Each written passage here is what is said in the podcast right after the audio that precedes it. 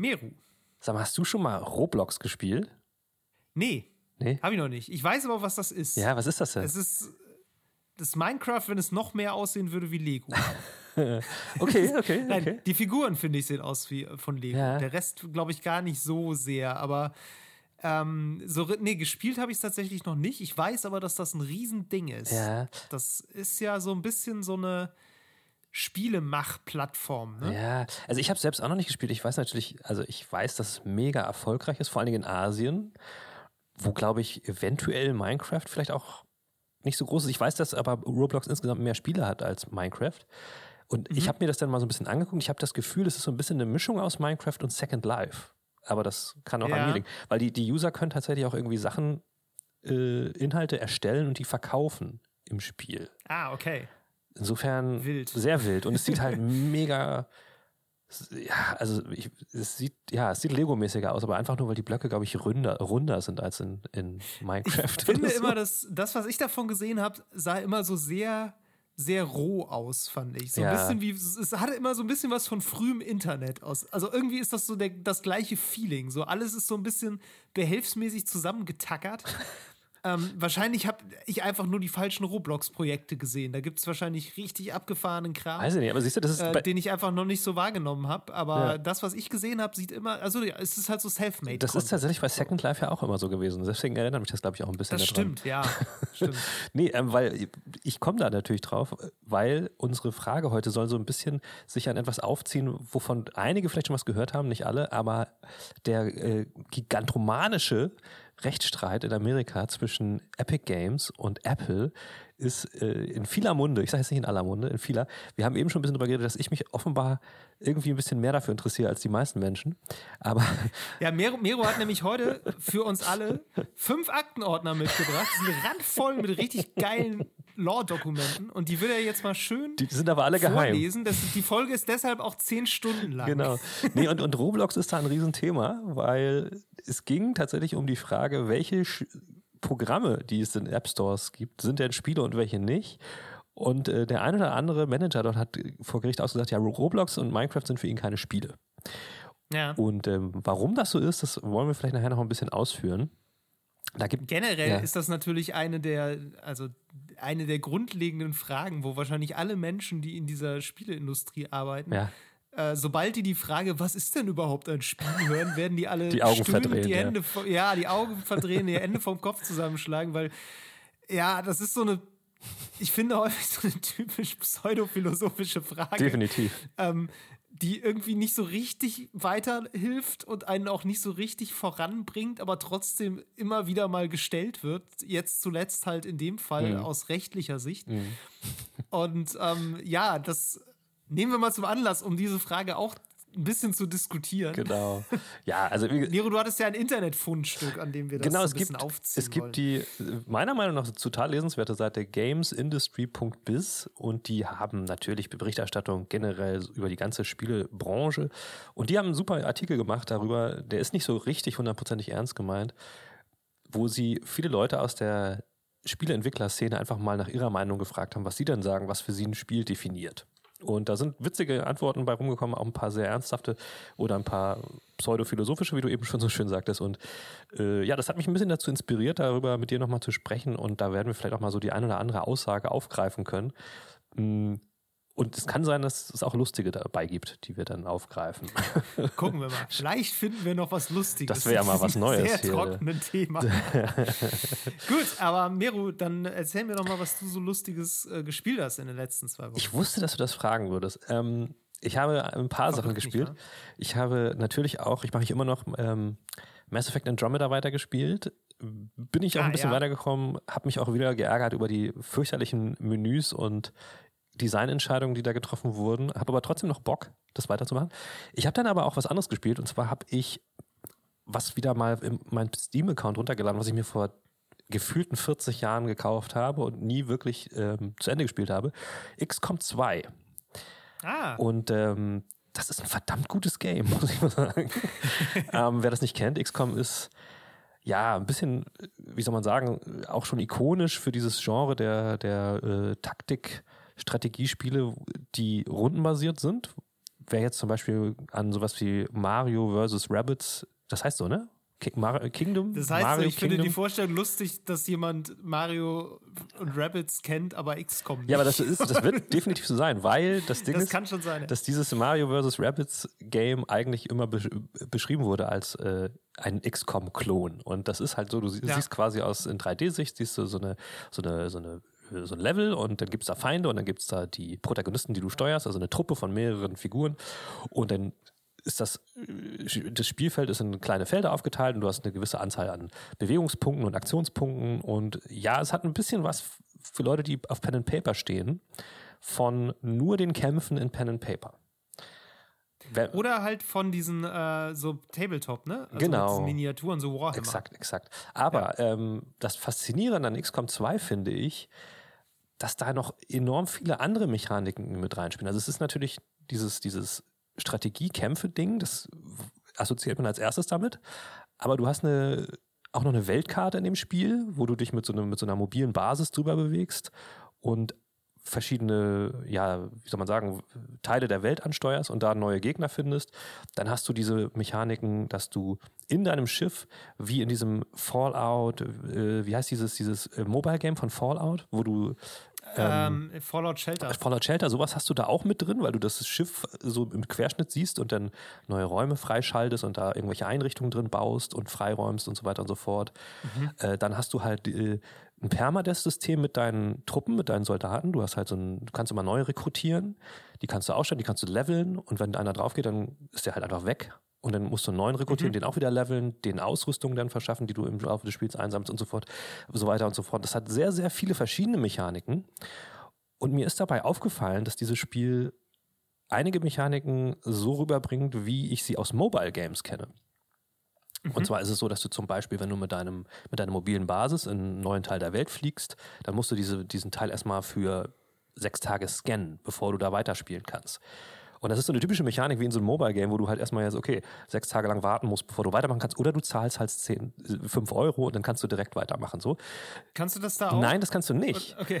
aber, aber diese Mechanik hat mich, die ist die, also das gibt es in mehreren Punkten, auch zum Beispiel, dass deine Truppen irgendwie verletzt sind und dann müssen die zehn Tage lang erstmal sich regenerieren mhm. und sowas. Das hat mich immer daran erinnert und ich glaube, das hat was damit zu tun, dass dieses Spiel entstand zu der Zeit, wo ganz viele Publisher dachten, ähm, Spiele auf Konsolen und PCs werden nichts mehr. Stattdessen wird ab jetzt jeder nur noch Mobile Gaming machen. Ich glaube, dass, wenn ich das richtig zusammenbekomme, ist das ein bisschen aus diesem Zeitraum, dieses Spiel, XCOM 2. Und äh, ich komme jetzt nämlich auf den andere, das andere, was ich noch gemacht habe, diese, diese zwei Wochen, ist, ich habe das neue Buch von Jason Schreier gelesen. Ich wusste, dass das kommt. Die Hinleitung Gut, ist, oder? es dämmerte mir, als du mit den Mobile Games anfingst. Das Buch heißt Press Reset von Jason Schreier, kann ich euch sehr ans Herz legen. Ähm, das ist das Nachfolgebuch, also das Sequel quasi zu Blood, Sweat and Pixels, haben wir, glaube ich, auch schon öfters mal irgendwie rezitiert in diesem Podcast. Und ähm, da geht es in einem Teil auch um die Entwicklung nicht von XCOM 2, sondern da, dass, dass ähm, dann der Publisher beauftragt hatte, noch einen Shooter zu dem Franchise rauszubringen. Ja. ja. Und ähm, trotzdem wird dieser ganze, diese ganze äh, Zeit dann natürlich auch wiedergegeben, wo halt die Publisher bestimmte Meinung davon hatten, was jetzt alles passieren wird in der Spielebranche. Und ähm, ich meine, das fällt perfekt da rein. Und deswegen hat XCOM 2 da so ein paar Mechaniken übernommen. Nee, genau. Und dieses Buch, ich wollte auch noch ganz kurz, das ist zwar nichts, was ich gespielt habe, ich gebe es zu, aber ähm, ich musste einfach nochmal drüber quatschen, weil es einfach ein. Ja, ich habe das auch gelesen. Ja. Wir können uns da gerne kurz drüber Ja. ähm, ich fand es nicht ganz so gut wie das erste. Wie fandst du es? Ich bin noch nicht durch. Ah, okay, okay. Ähm, ich bin jetzt so bei, oh Gott, ich habe das auf dem E-Book, deshalb kann ich dir nur eine Prozentangabe geben. 80 Prozent okay, ja. habe ich es durch. Also ich bin, glaube ich, im vorletzten oder im drittletzten Kapitel ja, oder so. Okay.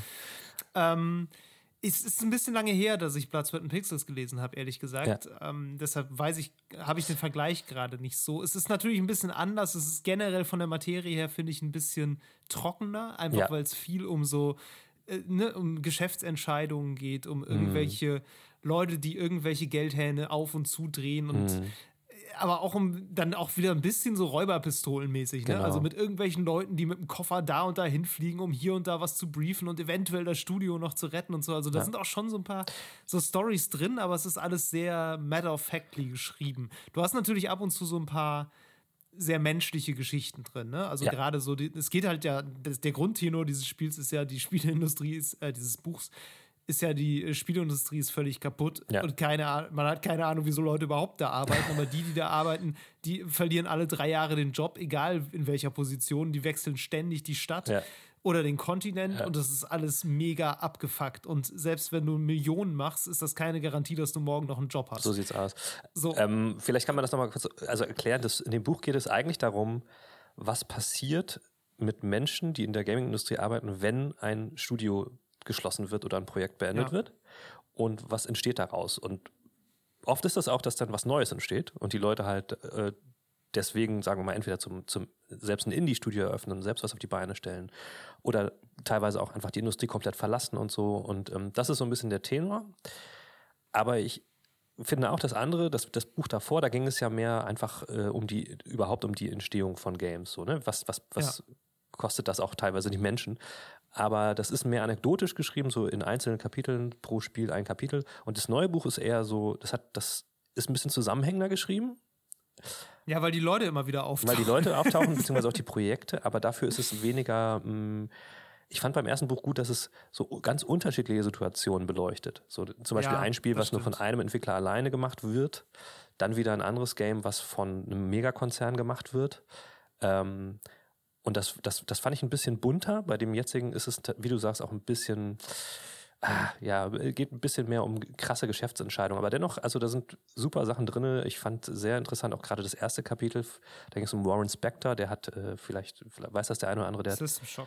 Der hat, genau, der Deus Ex, sowas hat er erfunden. Und da geht es darum, mhm. wie er halt mit seinem Studio immer hin und her geflogen ist und versucht hat, irgendwie so ein neues Projekt zu pitchen, damit ein Publisher ihm Geld gibt. Dann ist er bei Disney gelandet und hat denen da seine geilen Ideen erzählt und die haben irgendwann einfach nicht mehr zugehört und er so, ja, okay, ich kann es vergessen. Bis sie dann irgendwann aufge auf ihn unterbrochen haben und gefragt haben, hättet, wir hätten da was anderes ähm, und es lief dann darauf hinaus, dass er ein Spiel zu Mickey Mouse irgendwie machen sollte, was natürlich so ungefähr ja. deren Kronjuwel ist und so. Fand ich super spannend. Ähm, aber dann auch die eine andere Story von ähm, einem Producer bei EA, Zach Mumbach, Mumbach oder so heißt der. Ähm, ich kannte den vorher nicht. Der hat äh, zum Beispiel bei Dead Space äh, und Battlefield Hardline hat er ganz viel gemacht und der ist eher, da geht es eher so um sein, um seine Workaholic ähm, ja. Phase, wie er sich, wie er einfach immer weitergearbeitet hat und immer wie ein Verrückter. Also er hat ein Kind gekriegt und alles mögliche und er war gar nicht zu Hause die ganze Zeit, weil er einfach auch ja. mehr oder weniger auch dankbar dafür war, diesen Job zu haben und weil er auch immer das Gefühl hatte, er ist da halt total für was, für was verantwortlich. Und irgendwie ja. ist er dann halt irgendwann da ausgestiegen. Er ist wirklich komplett raus aus der Branche, hat in, ich weiß gar nicht, Versicherung oder irgendwas. Architekturbüro. Genau, Architekturbüro. Ja. Äh, sonst wohin gezogen, hat gar nichts mehr damit gemacht, einfach um da rauszukommen. Es hat ihn aber nie ganz äh, in Ruhe gelassen und hat dann irgendwann viel später äh, als alte Bekannte von ihm äh, dann doch hier Indies Studio aufgemacht haben, hat er sich dann da dann doch irgendwie, hat er erst gesagt, ja, ich investiere ein bisschen Geld in euch, ich will gar nicht richtig mitmachen. Aber es ließ ihn dann irgendwie gar nicht Wo, los. Wobei er, das war halt wirklich so geschildert, als hätte er wirklich gesagt, ey Leute, wollt ihr nicht Geld haben? Guck mal, ich will total gern bei euch dabei sein, aber ich gebe euch Geld. Guck mal, ihr wollt doch bestimmt Geld, ihr braucht bestimmt Geld, oder? Genau, und am Ende war er dann doch wieder mit drin so. Ähm, dem habe ich sogar, äh, dem habe ich dann bei Twitter so geschrieben, dass ich das eine sehr schöne Geschichte fand. Ähm, und ja. er hat es sogar geliked. Ja, sehr schön. ähm, nee, also ein sehr, sehr mega interessantes Buch ist gerade erschienen und kann ich jedem ans Herz legen. Ist halt auf Englisch. Ich weiß nicht, für wen das ähm, eine Hürde ist. Das ist natürlich blöd, ich weiß nicht genau. Es gibt aber auch ein Hörbuch. Ähm, ich glaube sogar von ihm. Ist das von ihm selbst gelesen? Nee, ne? Ist von jemand anderem gelesen. Keine ich. Ahnung. Weiß ich nicht. wusste es gar nicht, dass es das gibt. Ähm, auf jeden Fall mega interessant. Wer sich für Games interessiert, der sollte sich das unbedingt mal reinziehen. Kostet jetzt auch nicht die Welt. Also ja, ich habe gelesen. E-Book kostet 10 Euro. Ja, siehst du, also kann man, kann man mal machen. Das andere 15 Euro, Paperback.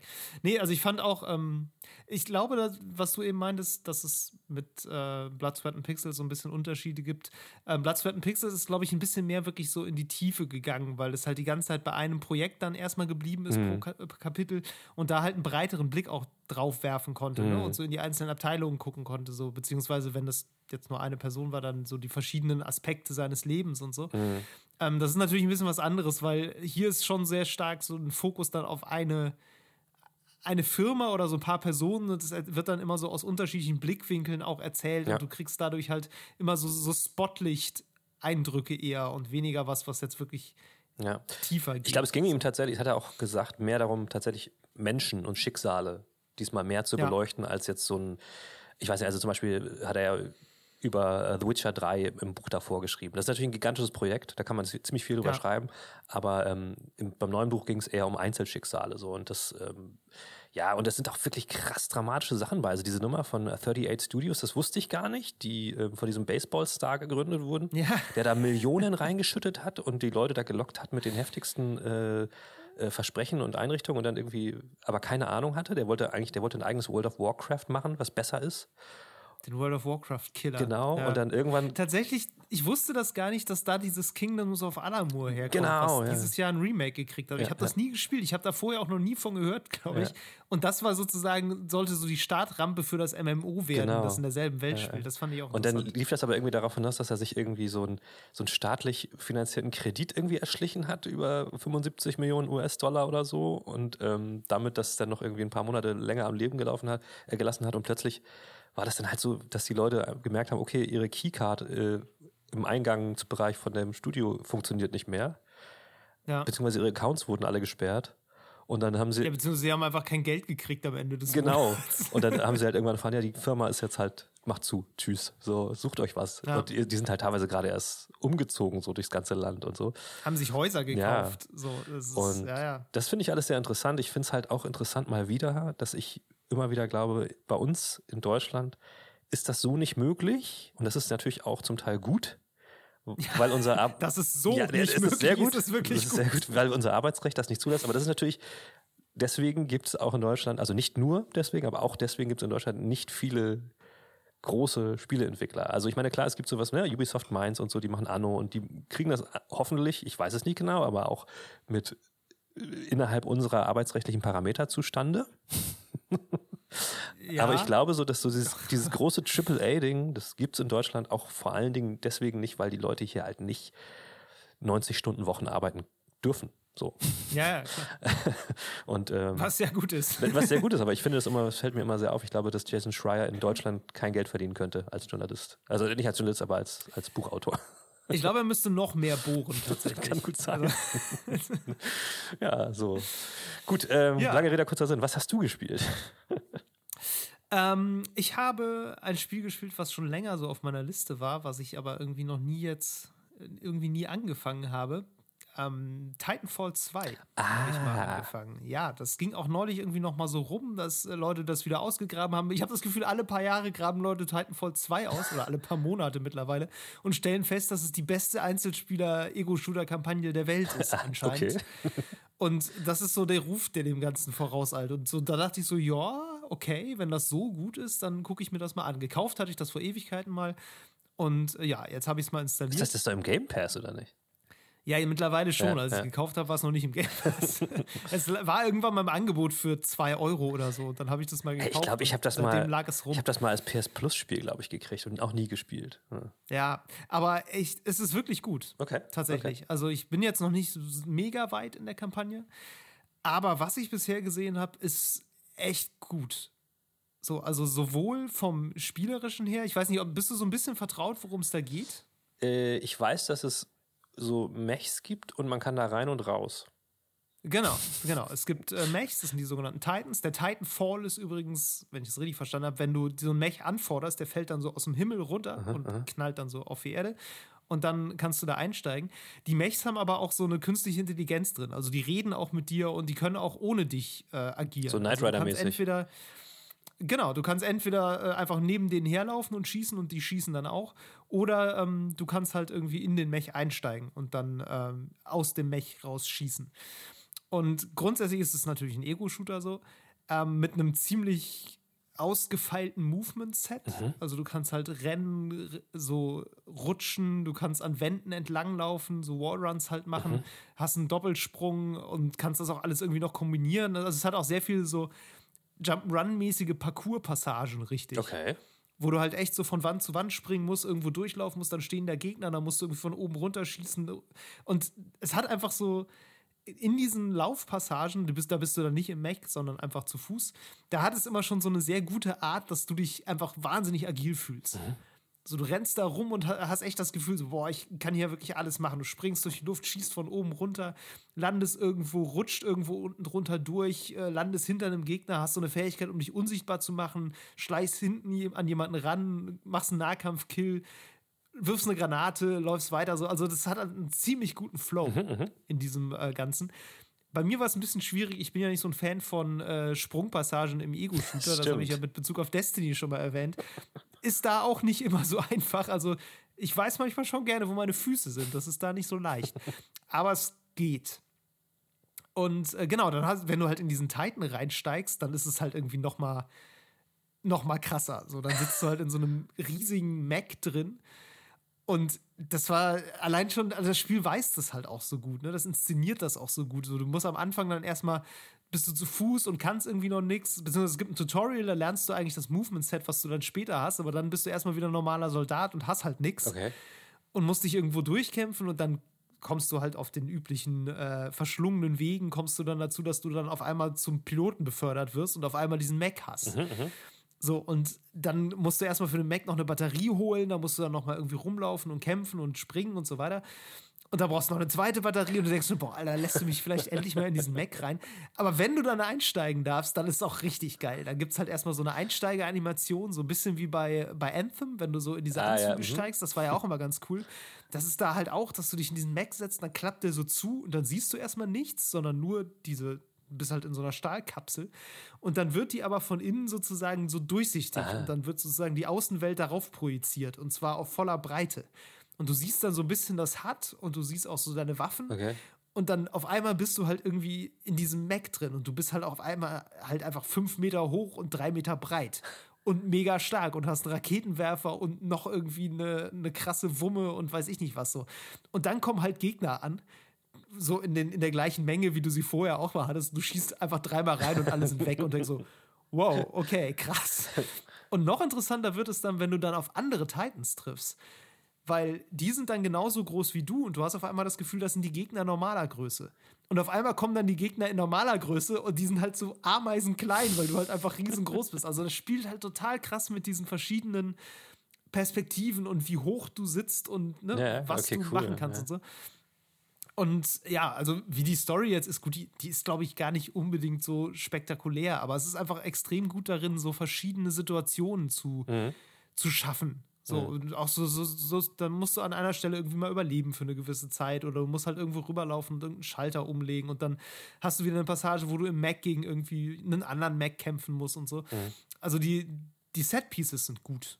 So. Ist das denn so eher so ähm, lineal, dass du den äh, linearen Level durch ja, hast und Endgegner ja, ja, oder wie total. ist das strukturiert? Ja, Okay. Das ist ähm, noch nicht mal so sehr mit End also es gibt so Zwischengegner und wahrscheinlich gibt es auch einen Endgegner, also es gibt Bosskämpfe so, aber die sind jetzt, äh, das ist gar nicht mal so sehr am Ende eines Levels oder am Ende jedes Levels kommt jetzt ein Bossgegner, sondern die Level sind halt eher so ein bisschen erzählerische Abschnitte. Mhm. So, es ist halt wirklich eher wie ein, wie ein Story-Adventure einfach. Cool. So, aber halt als Ego-Shooter. Mhm. So, ähm, ja, ich weiß nicht, keine Ahnung, vergleichst mit, was weiß ich, Half-Life oder ja, so, ne? Ja. wo mhm. du ja auch immer einen Abschnitt hast, wo du spielst und dann kommt halt eine Cutscene und dann geht's halt weiter. So, okay. so ist das auch.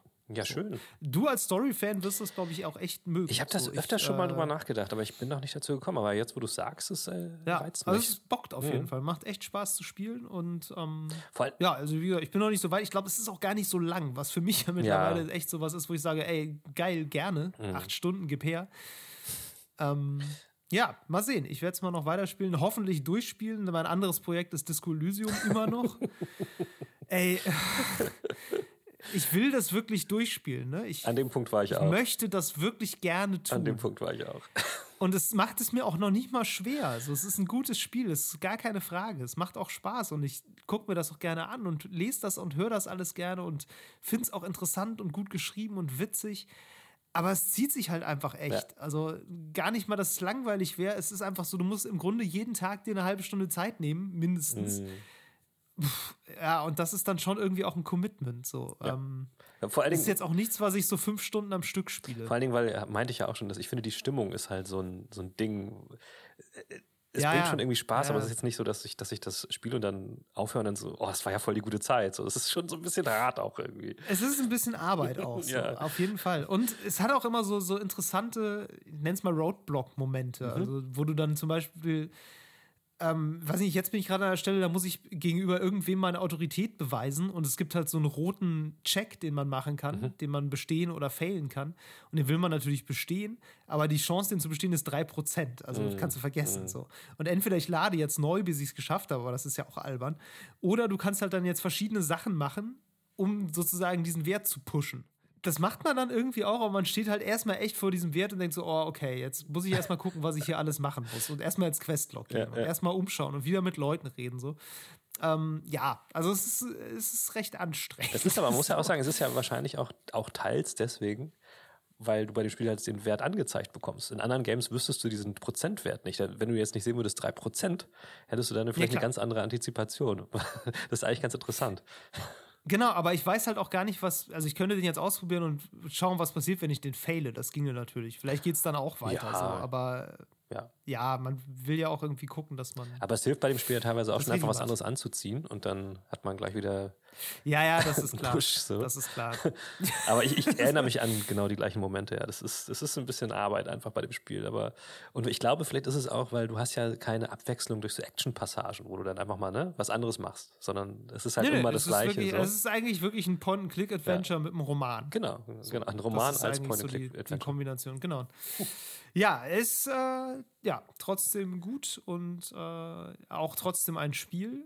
Und äh, in diesem Sinne, Mero, den hast du nicht kommen sehen. Den habe ich ne? überhaupt ja, nicht kommen sehen. Oh Mann, okay. In diesem Sinne reden wir mal drüber, was äh, da, was jetzt, was ist eigentlich kein was Spiel? Ist denn was ist ein Spiel? Was, soll das, das alles? Ist, Ach, ich weiß was nicht. ist kein Spiel, ist die größere Frage.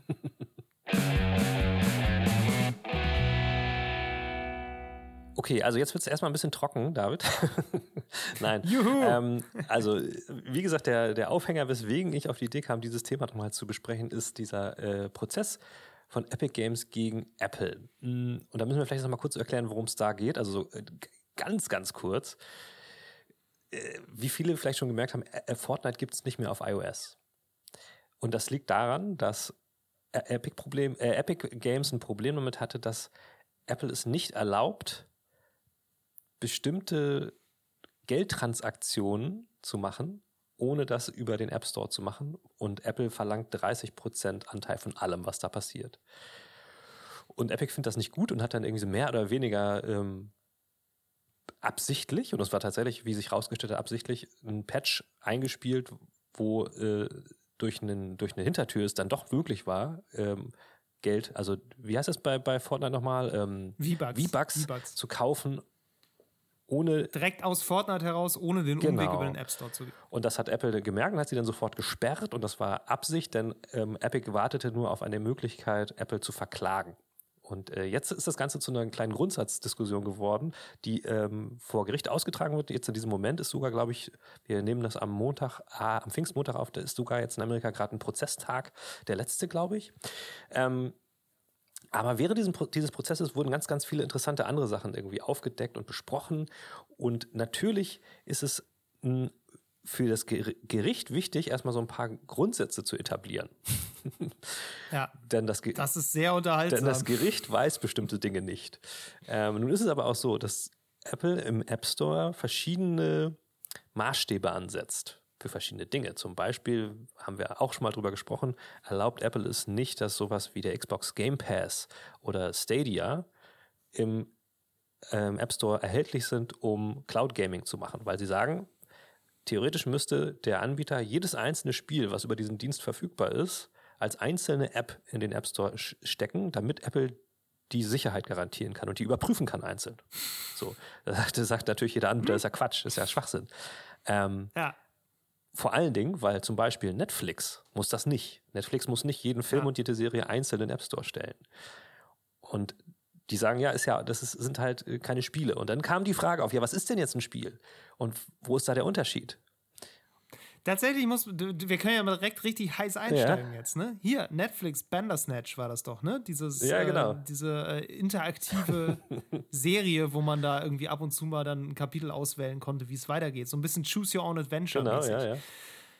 Ist ja die Frage. Ist ne? das ein Spiel? Ist das ein Spiel? Man weiß es nicht. Und das muss man sich dann eigentlich ja schon fragen. Und Netflix äh, hätte dann ja ein Spiel im Angebot. Und gemessen daran, also ne, Ja, ja, merkt, ja, man merkt relativ schnell, wie man in dieses Fahrwasser kommt, wo man nicht mehr genau weiß, was hier eigentlich los So sieht ist. es nämlich aus. Und im Zuge dieser Diskussion sagte dann Tim Sweeney, der bekanntermaßen der Chef von Epic Games ist, Fortnite ist kein Spiel. Fortnite ist ein Metaversum. Ja. Es ist ein Phänomen, das die Grenzen des Gamings überschreitet. So. Ähm, gut, mag er auf die eine oder andere Art und Weise recht haben, aber ähm, dann ist, stellt sich noch die Frage mehr, was ein Spiel ist. Zum Beispiel hat einer von, vom Apple Marketing im Prozess gesagt, ja, äh, Roblox ist für Apple kein Spiel, weil äh, es ist stattdessen, es ist, es ist Content, weil wir wissen ja, Ja. weil wir wissen ja alle, ein Spiel hat einen Anfang und ein Ende mit Herausforderungen, die dazwischen stattfinden. Das ist eine andere Definition. Ähm, Ja. Und witzig ist halt, ne? Apple sagt, Fortnite ist ein Spiel, aber Roblox ist kein Spiel. Oh weia. Ja. Oh weia. Ja, es ist äh, sehr krude Mhm. tatsächlich und ich finde auch die, also alle Argumentationen hinken an allen Ecken und Enden Total, natürlich. ja. Und das ist ja auch ein bisschen Sinn der Übung.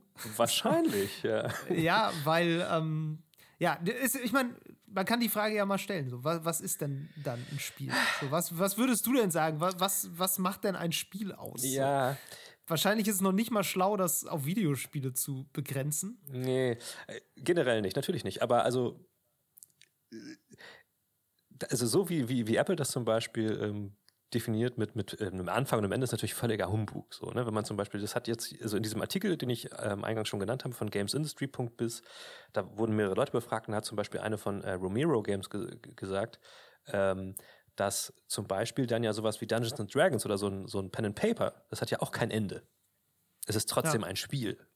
Ne? Und das finde ich Ja, ja. natürlich ein sehr, guten, sehr gutes Beispiel. Oder wenn du irgendein Brettspiel anfängst zu spielen und das Ende nicht spielst und irgendwann in der Mitte aufhörst, war es dann kein Spiel? Also das ist ja Quatsch. so. ähm, deswegen, also was ist für mich ein Spiel? Ja, also ich, ich glaube tatsächlich, ein Spiel ist etwas, ähm, wo ich mich in bestimmte, ich will jetzt nicht sagen in ein Regelwerk, aber ne, in, innerhalb von bestimmten Parametern bewegen kann, die nicht der Realität entsprechen vielleicht. Ja. Und das war's wahrscheinlich auch schon. Ja. Also, ne? Weil alles andere ist eigentlich austauschbar. Äh, Ja, ich würde auch, also meine persönliche Definition würde sehr stark bei Interaktivität ansetzen. So, weil Ja. das ist für mich der große Faktor der Spiele oder gerade Videospiele jetzt von anderen, ich sag mal, digitalen Entertainment-Inhalten unterscheidet, dass ich halt irgendwie Einfluss nehme auf irgendeine Art und Weise. Deshalb würde ich, nach der Definition müsste ich tatsächlich auch sagen, dieses Bandersnatch-Ding ist halt auch ein Spiel. So, weil äh, das ist zwar eigentlich eine Serie, wo du irgendwie am Ende dann klickst, wie es weitergehen soll. Man könnte jetzt auch argumentieren, das sind alles einzelne Folgen und letztlich klickst du nur, welche Folge du als nächstes Ja, gucken willst. mhm. Aber der Gesamtkontext macht es eigentlich wieder zu einem Spiel. Und dieses Interaktive trifft ansonsten, finde ich, eigentlich ziemlich viel. Also da, da kannst du ja sowohl Spiele, die sehr viel Interaktion haben, als auch Spiele, die sehr wenig Interaktion haben. Die fallen da irgendwie alle rein. ja. Und deshalb, also das wäre für mich, glaube ich, so eine absolute Minimaldefinition. Ist der, ist der Grad der Interaktion dann wichtig? Also Nö, eigentlich also nicht. für die ne? Frage, ob es überhaupt ein Spiel ist, würde ich sagen, ist, ist der nicht wichtig. Nö. Und das ist ja wirklich die grundlegende Frage. So. Mhm. Ähm, eine ganz andere Frage, die da ja mit zusammenhängt, du hast jetzt darüber gesprochen, dass es jetzt gerade sehr stark in diesem rechtlichen Kontext aufkam. Mhm. Letztlich kann man die Frage, ist das ein Spiel oder ist das noch ein Spiel oder ist das schon ein Spiel? Ähm, ich finde, da steckt auch häufig schon so eine mindestens implizite Wertung drin. So, also gerade wenn du jetzt, äh, wenn Leute, die Spaß an Videospielen haben, sage ich mal, Ja. um es möglichst breit zu fassen, ähm, wenn die darüber diskutieren, ist das jetzt ein Spiel oder nicht, dann ist eigentlich schon klar, damit es dazugehört, muss es irgendwie ein Spiel sein. Also da steckt ein gewisses Prestige drin. Das ist so ein bisschen wie wenn diskutiert wird, was denn jetzt Kunst ist. Ja. Da ist ja auch immer so ein bisschen, eigentlich will da alles zugehören. So, du kannst, du kannst es dir eigentlich nicht leisten, zu sagen, nee, das ist keine Kunst.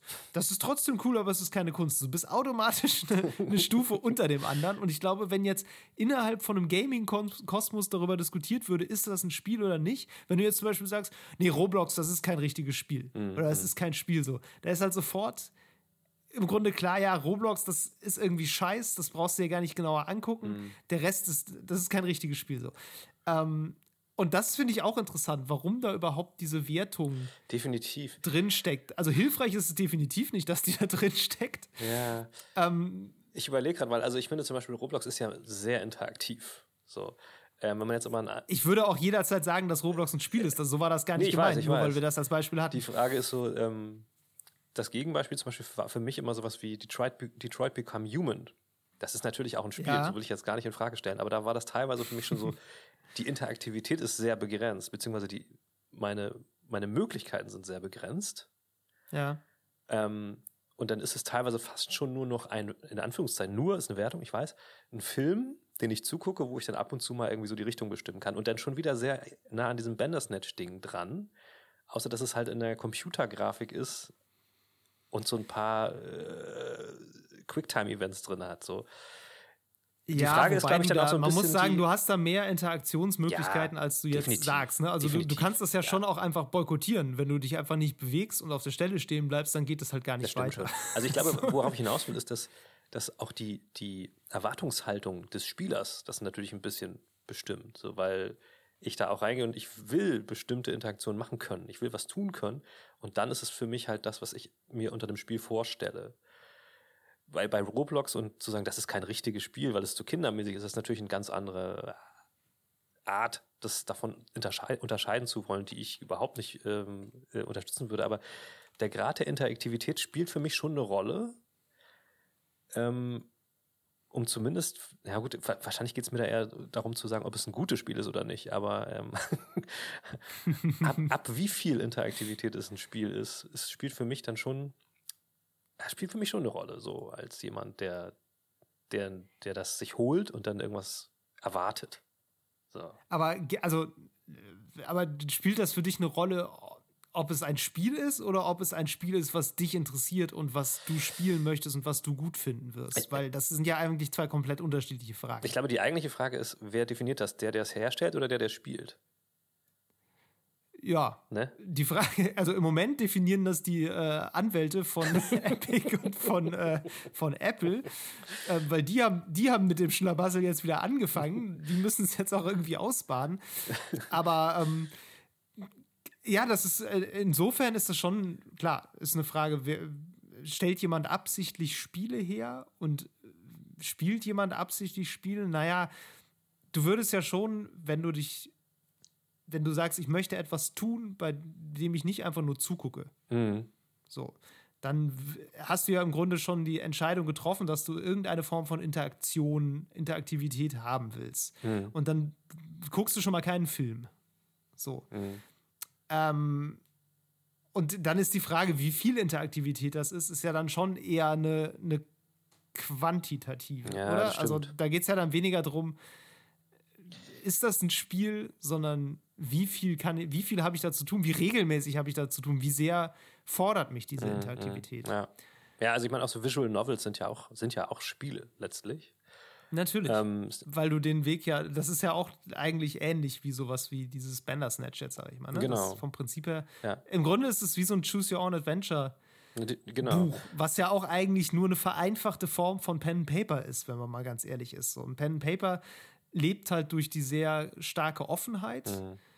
Ähm, und dadurch, dass eben ganz viele Möglichkeiten oder unendlich viele Möglichkeiten bestehen, weil du einen menschlichen Spielleiter hast, der das irgendwie die ganze Zeit mhm. sich weiterdenken kann, diese Geschichte. Und so ein Choose Your Own Adventure Book, die war ja dann eher so, wenn du so machen willst, die ist auf Seite 80, wenn du so machen willst, die ist auf Seite 75. Mhm.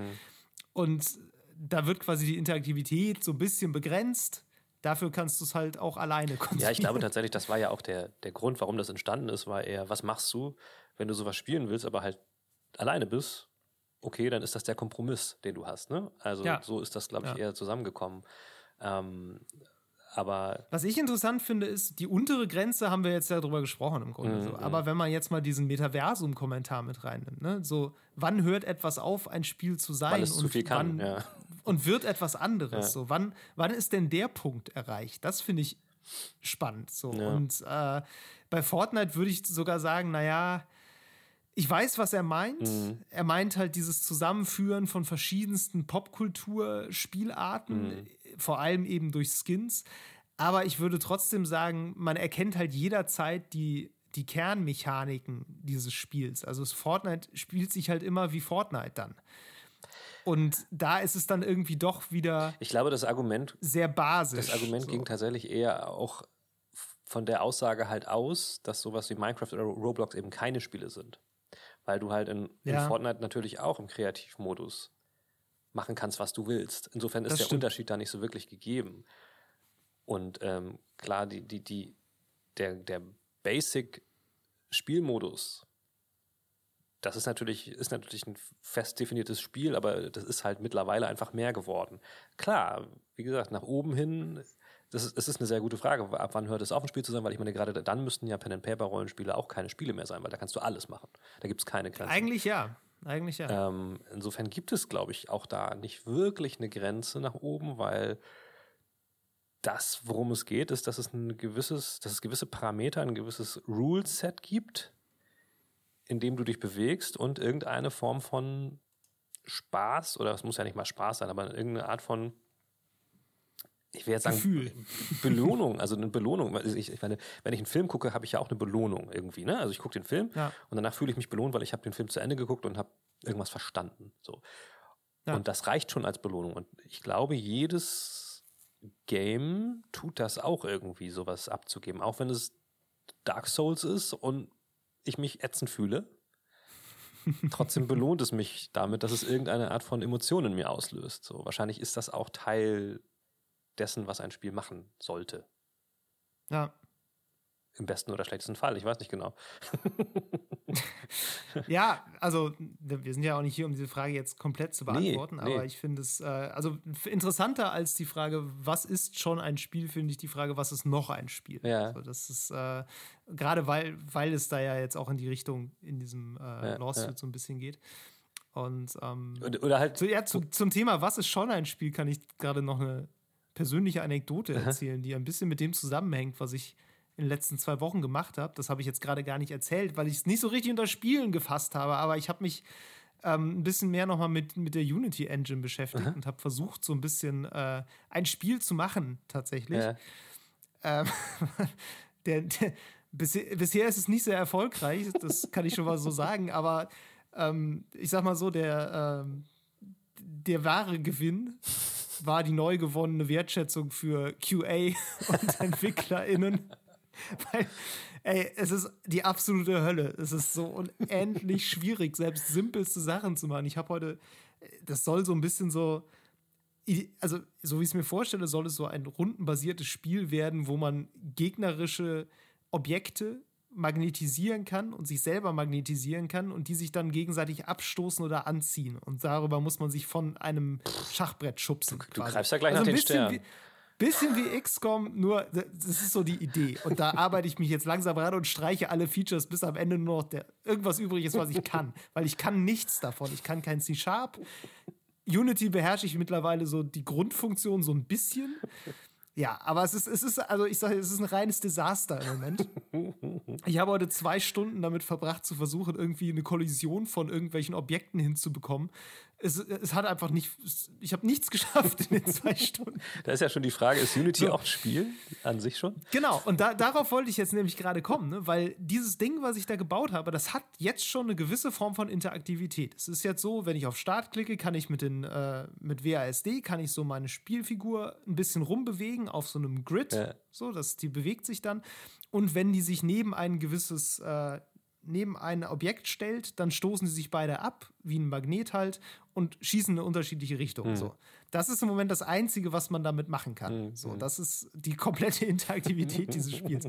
Ähm, ja, irgendwie ist das ein Spiel. Ja, So, ja ähm, und, nicht nur das, auch das Erstellen des Spiels ist ja, das ist natürlich die, ist ja direkt wieder die andere Frage. Ne? Klar. Weil du bist ja, du bist ähm, ja in diesem Ruleset Unity. Eigentlich ja. Und versuchst irgendwas zu, ja. zu achieven. Und, und also man könnte sagen, das ist, ich meine, genauso wie Dreams oder, oder, oder irgendwie so ein anderes Ding auch, also ich würde auch sagen, Dreams ist ein Spiel. Ne? Ja, da, Dreams ist halt auch so ein Fall, wo ich häufig, ähm, da, ich habe da ja selber viel drüber geschrieben, auch als das rauskam ja. so. Und da weiß ich noch, dass ich immer so ein bisschen vor dem Begriff Spiel zurückgeschreckt bin und das immer eher so als Werkzeugkasten oder Toolbox oder Engine halt bezeichnet habe, weil ich dachte, naja, die Spiele sind ja eigentlich das, was du damit machst. Ja, gut. Du kannst da zwar Spiele drin erstellen, es gibt Spiele in Dreams, aber Dreams selber ist eher so die die Plattform. Aber natürlich, das eigentliche Erstellen hat ja auch schon was Spielerisches. Genau. So. Es ist, ja, es ist zielgerichteter, aber grundsätzlich müsste man eigentlich sagen, ja, auch Unity ist in dem Fall irgendwie ein Spiel. Das ist so ein bisschen. Die, da stellt sich dann die Frage, woran hängt das dann? Ne? Mhm. Ich zitiere mal gerade ein, äh, ein schönes Zitat aus diesem Artikel, ja. des, ähm, das da ganz gut passt. Das war nämlich äh, hier von Steve Gaynor, dem Co-Gründer von Fulbright. A game is a system of rules you engage with for enjoyment. Genau. Also ein, ja. Äh, ein System von Regeln, mit denen du dich ähm, ja, zum Spaß sozusagen. auseinandersetzt genau, ja. so, und zum Zeitvertreib. Ähm, ja, das, da stellt sich dann so ein bisschen die Frage, wann ist das Enjoyment? Weil, ja, ja. Also ich war heute schon relativ frustriert. Na gut, aber ich meine, wie gesagt, ne, auch so ein Dark Souls ist ja auch Enjoyment. So, auch wenn es frustriert Irgendwie ist. schon. Also darum geht ja. es ja eigentlich nicht. Und ähm, wie gesagt, du bist in einem, in einem Regelset, was halt die ja. Grenzen von Unity sind oder lass es Unreal oder was auch immer sein. Und innerhalb dieser Regeln tust du etwas. Was du das tust, ja, ist eigentlich sekundär. Ist und in diesem Falle versuchst du ein eigentlich Spiel ja. zu bauen. Also ist das eigentlich ein Spiel. Bam. Also. Nach der Definition muss man eigentlich auch sagen, Word ist ein, ist ein Spiel, solange du was schreibst, was dir Spaß macht. Ne? Da wird es so, kompliziert, ähm, ja. Ja, klar. Auf der anderen Seite, ich meine, ne, je nachdem, was, wie du schreibst, was du schreibst, so. Ähm, klar ja, es ist sehr schwer zu definieren und dann, mich wundert es auch nicht, dass immer wieder Leute dann sagen so, ja, man braucht dann vielleicht schon noch so irgendwie ein Ziel mhm. oder es gibt irgendwie Achievements mhm. oder es gibt irgendwie eine gewisse ähm, Herausforderung, die man überwinden muss. Mhm. Hier ist auch noch eine schöne Definition von Jesse Shell, äh, dem CEO von Shell Games. Ähm, A game is a problem-solving activity approached playfully. Also du, mhm, du mhm. löst ein Problem, aber auf spielerische Art und Weise. Auf, auf spielerische Art und Weise. Ja, so. Ja. Ähm, ich verstehe schon, wieso da dann so Zusatzdefinitionen häufig reinkommen. Selbst wenn man jetzt sagen würde, ja, Interaktivität. Also ich merke das selber, ne? Ich sage ja selber, Interaktivität ist eigentlich meine Definition, aber trotzdem, es geht recht schnell, dass man so denkt, ja, da muss eigentlich, irgendwie muss da noch was bei. Das reicht irgendwie nicht. Ja, aber es gibt bestimmt, ich glaube immer, wenn man so eine so eine Definition sich dann, Definition sich dann aus den Rippen schneidet, wird man irgendein Spiel auf äh, itch.io oder so finden, was, was das wieder aushebelt. Ne? Also, ja, vermutlich. Das, es gibt da einfach zu viel und da gibt es ja auch dieses das eine ähm, Zitat, ähm, wo, wer war das noch, der sagt so, das ähm, ist wie, als wenn man Humor versucht zu erklären und sobald man das getan ja. hat, gibt's, wird, reißt irgendjemand einen Witz, der das Ganze schon wieder in Frage stellt. So. Ja. Ähm, das ist, glaube ich, tatsächlich so, weil das Schöne daran ist ja auch, dass es so viel offen lässt und so viel machbar ist. Ähm, dass wir, wir sehen ja jetzt schon, wie gesagt, selbst das Erstellen eines Spiels ist theoretisch ein Spiel, da müsste man ja sagen, eigentlich ist so, ein, so, ein, so, ein, so eine Unternehmung wie ein Studio, was irgendwie ein Spiel entwickelt, eigentlich eine riesige LAN-Party. Wo es um extrem viel geht. Ja, das Enjoyment ist dann irgendwann die Frage. Damit sind wir wieder full circle bei Press Reset. Ähm, Für die Manager ja. ist es das Enjoyment auf jeden Fall am Ende des Tages. Ja, absolut, absolut. nee, aber, ne, und auch hier Dom Ford, äh, Professor an der Universität von Kopenhagen, der hat gesagt, zu der Frage, was ist ein Spiel? I know it when I see it. Und ich glaube, das ist, ja. das ist eigentlich somit ja. die beste, die beste ähm, Definition, weil ich glaube, das hat jeder von uns der sich öfters mit Spielen beschäftigt, wenn der das, wenn der sich so ein Game anguckt, dann weiß er relativ schnell, okay, das ist, ist irgendwie was oder eben nicht. Ja, ähm, ja. Ich muss aber auch ganz ehrlich sagen, ich weiß nicht, wann ich zuletzt was gesehen habe, was gesagt hat, ich bin ein Spiel. Und ich hätte jetzt gesagt, nee, niemals. Das stimmt. So, also das, das, hatte ich, glaube ich, wirklich noch. Nee, wenn dann eher eine qualitative also Man kann jetzt darüber reden, ob, ob Word ein Spiel, genau, qualitative Bewertung, klar, mhm. aber das ist ja nicht die Frage. Nee, nee. Ähm, klar kann man darüber diskutieren, jetzt ob Word ein Spiel ist oder nicht, aber Word hat sich noch nie hingestellt und gesagt, ich bin ein Spiel. Das war nie die Frage. Aber es gibt, so. es gibt auch Spiele in Word, ähm, meine ich. ja, es gibt Leute, die, die, die haben irgendwelche Spiele in Word mal, mal programmiert oder gemacht, wenn ich mich nicht täusche. Okay, gut, das müsste ich jetzt mal googeln, aber soweit ich mich erinnere, gibt es das.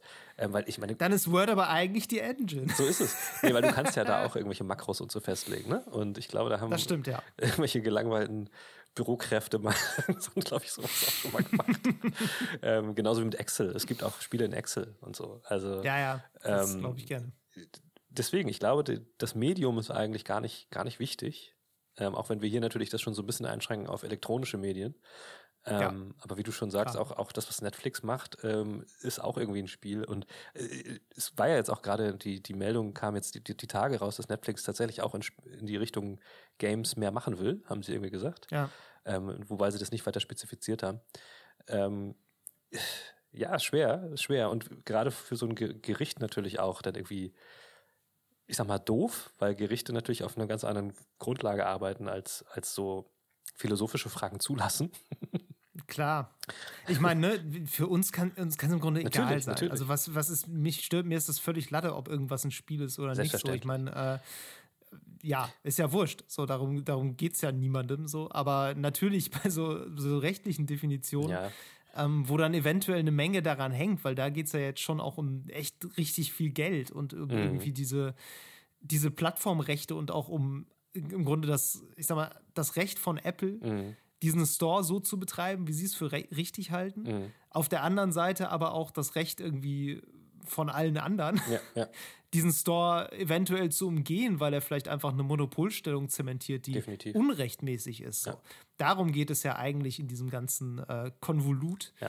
Und da ist diese Frage dann auf einmal doch relevant zumindest. Relevant. Ja. Mhm. Ja. Nee, also ich muss auch sag mal sagen, also dieser, dieser Prozess ist natürlich auch einfach, ich finde ihn auch vor allen Dingen deswegen spannend, weil ich ziemlich sicher bin, dass von solchen Dingen, also dass solche Dinge sehr viel Einfluss haben können darauf, wie, wie sich Spieleentwicklung und Spiele für uns alle verändern und wie wir Zugriff auf sie haben und so. Und das ist natürlich deswegen eine sehr wichtige Frage, was da passiert, weil ähm, ne, auch wenn Apple meint, sie haben keine Ahnung, wie viel sie mit dem App Store verdienen, haben sie im Prozess gesagt, was Quatsch ist, ist es so, dass ähm, irgendwie, ich glaube, äh, zwischen 60 und 80 Prozent aller Umsätze im App Store werden mit Games, mit Spielen erzielt. Ja. Und ähm, natürlich hat Apple da eine gewisse Macht Stellung, die sie natürlich auch dann für sich ausnutzen, auch wenn sie sich rausstellt. Und das fand ich mit auch am, mit am schockierendsten, schockierendsten, die ganzen großen Top-Manager dieser ganzen Megakonzerne selbst auch von sich sagen, ey, wir interessieren uns überhaupt nicht für Spiele. Und Ja. ähm, deswegen finde ich es sehr interessant, immer das zu verfolgen, was da, was da so bei rumkommt und was das für einen Einfluss auf das alles hat, was wir so in unserem kleinen Mini-Universum dann wieder für wichtig halten. Ne? Ähm, Ja. Weil, wie gesagt, äh, mo mobile Plattformen sind auch ein sehr, sehr, sehr, sehr, sehr großer Teil dieses Ganzen. Mm, Klar. Und Epic sagt selbst, das ist deswegen so wichtig für uns, weil das die einzige Plattform ist, also mobil insgesamt, auf der wir überhaupt noch wachsen können. Weil alles andere haben wir schon durchdrungen, Ja. so ungefähr. äh, das, ist, das ist natürlich, ähm, Sind ja, ist das Android-mäßig schon am Limit oder Nee, was? sie haben- also da sagen sie, da geht einfach nichts mehr. Oder nein, was? sie haben mit Android haben sie auch noch einen Rechtsstreit offen. Sie haben auch Google verklagt, aber das ist erstmal ver ähm, verschoben Ach, worden jo. auf nächstes Jahr. Aber das, auf Android läuft es aber noch, oder? Ähm, nein, auf Android kannst du es nur auf, auf Samsung-Geräten momentan ähm, dir holen, die irgendwie einen extra Deal haben, weil die auch einen eigenen Shop haben. Weißt du, die haben ja, und darum geht es ja. Es geht ja, Ah, Ja, ja, vor allen Dingen ja, um die. Monopolstellung dieser App-Stores. Ähm, Aber du kannst doch API-Dateien runterladen. das geht natürlich, auf- ja. Das, ich, ich bin Ja. mir nicht ganz sicher, das geht, glaube ich, auf Android auch noch. Da bin ich aber nicht so tief drin. Ähm, das, Ja. worum es hier eigentlich natürlich geht, sind diese, diese Stores. Ähm, und es geht auch bei diesem Prozess ganz viel darum, sollte Apple erlauben, noch alternative App-Stores unter iOS zu erlauben, Ja. was die auf Teufel komm raus natürlich nicht machen werden und wollen. Ist ja wohl logisch. Äh, Klar. ähm, genau. Das ist ja gerade die, also die Geschlossenheit dieses Ökosystems ist ja auch der, ist ja auch der große Selling Point. Ich meine, das ist ja auch der Grund, warum sich Leute Apple-Geräte kaufen, weil sie gerne dieses geschlossene Ökosystem haben wollen. Einerseits ja, genau. Und ähm, klar, ich meine, man kann sich die Frage stellen, ob jemand was verliert, wenn man das ein bisschen öffnet, weil man muss das ja nicht machen. Mhm, mhm. Man muss ja nicht darin partizipieren und Apple kann ja sagen, ja gut, das könnt ihr machen, aber das wird halt nicht von uns gepflegt, das müsst ihr selber machen. Ähm, ja, die haben natürlich Sorge, dass, ja. dass ihre Marke darunter einfach leidet. Und klar. Das Witzige ist an dem Prozess, das ist insgesamt, dass da viele Sachen auch ans Licht gekommen sind, was die Gaming-Industrie angeht, von denen man sonst immer nur spekulativ was gehört hat. Ähm, ja, und das, das ist mega interessant, wie zum Beispiel ähm, Epic halt Sony bekniet hat. In den Arsch gekrochen ist, Crossplay. damit sie Crossplay ähm, erlauben.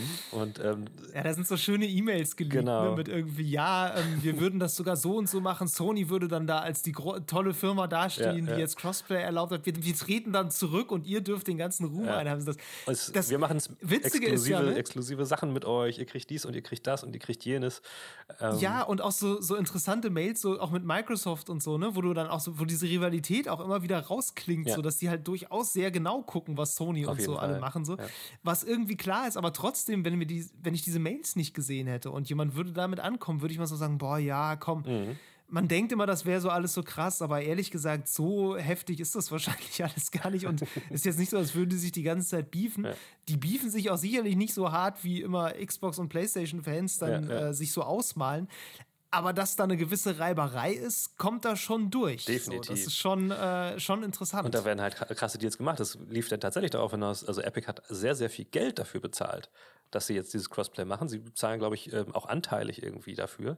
Und Sony hat aber immer gesagt, nee, wir haben da kein, wir haben da nichts von, wir wollen das gar nicht und so weiter und so fort. Und es ist tatsächlich auch jetzt rausgekommen, dass Epic ähm, Sony sehr, sehr viel, hunderte von Millionen Dollar dafür geboten hat, ähm, PlayStation-Exklusivspiele in den Epic Game Store zu bekommen. Ja. Was natürlich auch interessant sind und ähm, auch versucht hat, mit Xbox sowas zu verhandeln bei, mit Xbox-Exklusivspielen und dann kam sogar noch zum Gespräch, dass sie auch überlegt hatten, Nintendo zu fragen. Aber dann haben sie gesagt, das ist, völlig, das, das ist völliger Quatsch, brauchen wir gar nicht machen, haben sie das gesagt. die, die, antworten gar nicht. Die schicken irgendwann einen Fax ja, zurück, genau, die lachen halt. drei Jahre später. ähm, und das sind alles so Sachen, die sind halt einfach, ich fand die, ich fand die, ich finde die immer sehr interessant zu lesen. Ähm, es wurden halt auch so ein paar ähm, äh, äh Dokumente natürlich versiegelt, die wurden besprochen, aber nur in, unter, hinter verschlossenen Türen dann. Aber am Anfang des Prozesses wurden aus Versehen die halt doch nicht versiegelt und waren frei im Internet abrufbar. Das hat natürlich die Welt erschüttert, ein bisschen. Und all solche Sachen. Das, ja, ist, ja. das ist schon, ich finde das sehr spannend. Ich kann verstehen, wenn andere Leute das nicht interessiert. Ähm, es ist natürlich auch ein bisschen umstritten. Ähm, es wurde gerade am Anfang äh, Epic vorgeworfen, dass sie natürlich so ihre, ihre junge Zielgruppe so ein bisschen ähm, dafür missbrauchen, äh, sowas, so Stimmungsmache zu betreiben, ne? weil die einfach nur Fortnite wieder Was haben auch wollen. nicht ganz falsch. Das ist natürlich, nee, natürlich nicht. Die wollen einfach nur Fortnite wieder spielen können. Ähm, und äh, es geht dann natürlich aber ein paar andere Sachen. Und es, ich glaube, wichtigstes, äh, wichtigste Erkenntnis aus vielen von diesen Sachen, die da rauskommen, ist, diese ganzen Firmen und Unternehmen, ob sie nun PlayStation oder Epic heißen und sonst wer, sind alles überhaupt nicht Freunde der Spieler.